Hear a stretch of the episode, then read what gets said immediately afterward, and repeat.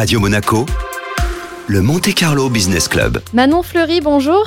Bonjour. Vous avez récemment posé votre toque dans les cuisines de l'hôtel euh, Monte Carlo Beach, euh, les cuisines du restaurant étoilé Elsa. Alors c'est un restaurant 100% biologique et pêche sauvage et ce parti pris c'est aussi le vôtre. Oui, tout à fait. Euh, quand on m'a proposé la place de chef au Elsa, euh, j'ai trouvé ça euh, assez intéressant parce que ça correspondait complètement à mes valeurs et à ce que je soutiens par ma cuisine depuis des années. Donc effectivement, c'est presque arrivé comme une évidence que je vienne cuisiner au Elsa puisque les valeurs du Elsa correspondaient vraiment aux miennes. On vous présente souvent comme une pionnière du zéro déchet. Le zéro déchet en gastronomie, c'est notamment sur l'utilisation des produits. Oui, tout à fait. Pour moi, aujourd'hui, le zéro déchet, c'est plus du bon sens et une manière de mettre en avant ce bon sens cuisinier qu'on peut avoir quand on reçoit un produit, un poisson par exemple. On va essayer de l'utiliser dans son entièreté, de la tête à la queue du poisson, à la peau, aux arêtes, et essayer de ne rien gâcher et en fait de le mettre en valeur dans la cuisine et de valoriser justement les choses dont qu'on jetterait normalement à la poubelle. Comment, au sein aussi d'une carte, et ce qu'on a essayé de faire au sein du Elsa, on va trouver des complémentarités entre certains plat. Sur un plat, on va utiliser euh,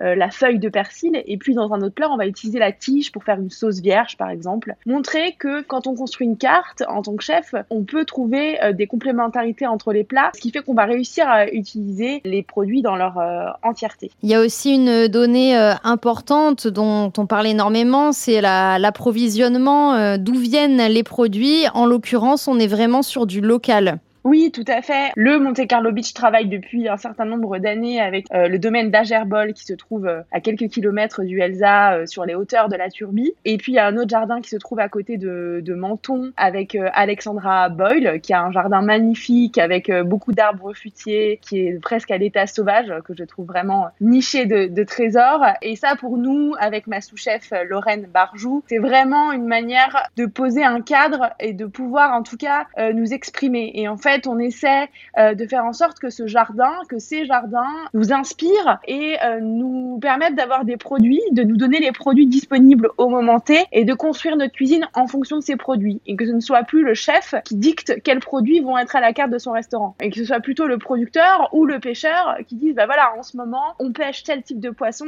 voilà ce que vous pouvez mettre à la carte. Et euh, pareil pour le maraîcher, voilà ce qu'il y a dans le jardin en ce moment, voilà ce que vous pouvez utiliser. Et c'est une manière à la fois, ben, encore une fois, de ramener du bon sens euh, et aussi d'utiliser les produits vraiment de saison et aussi euh, locaux. Ce cadre, cet environnement méditerranéen, c'est quelque chose que vous découvrez ou est-ce que vous avez déjà euh, travaillé dans ce type de région? Alors, j'ai déjà travaillé dans ce type de région auparavant quand je, quand je me formais, notamment à la Bastide de Caplong avec Édouard Loubet, donc avec le terroir provençal.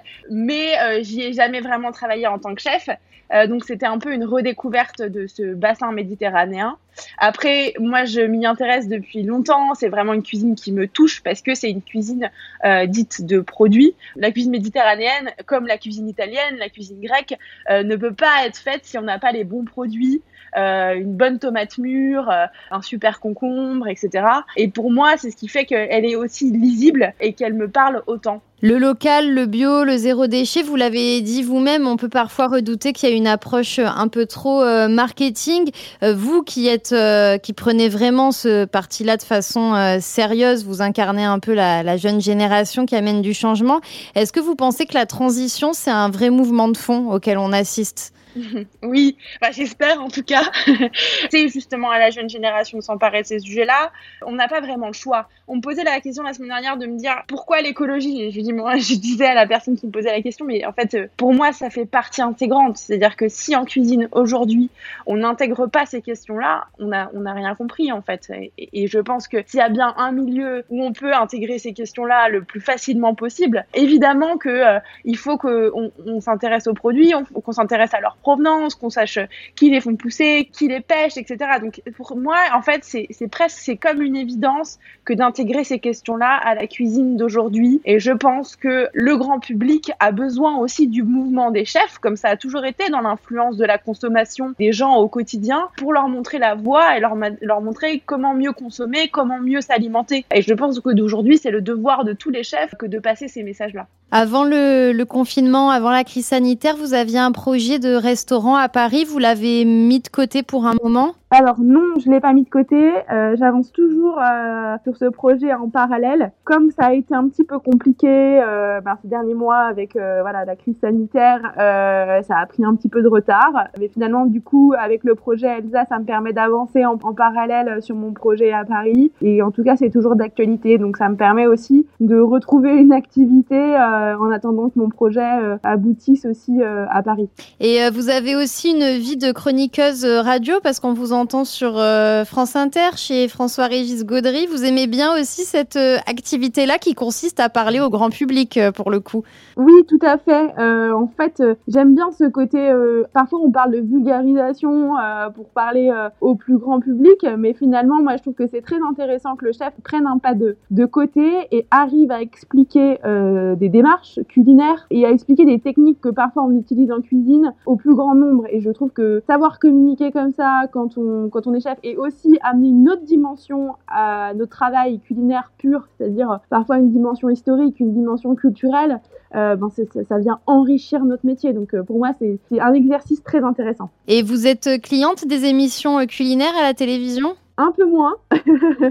ça m'intéresse un peu moins parce que je trouve que parfois ça donne un peu une image un peu faussée de notre métier. Ce côté un peu compétition, mais je suis pas euh, vraiment pour. Mais évidemment, je trouve aussi que ces émissions-là, notamment pour ne pas la citer Top Chef, a fait changer aussi l'image qu'on a eue du métier, a redonné aussi une image plus positive du métier. On, on comprend mieux le métier, je pense aussi, parce qu'on explique aux gens justement ces démarches euh, avec les produits, etc.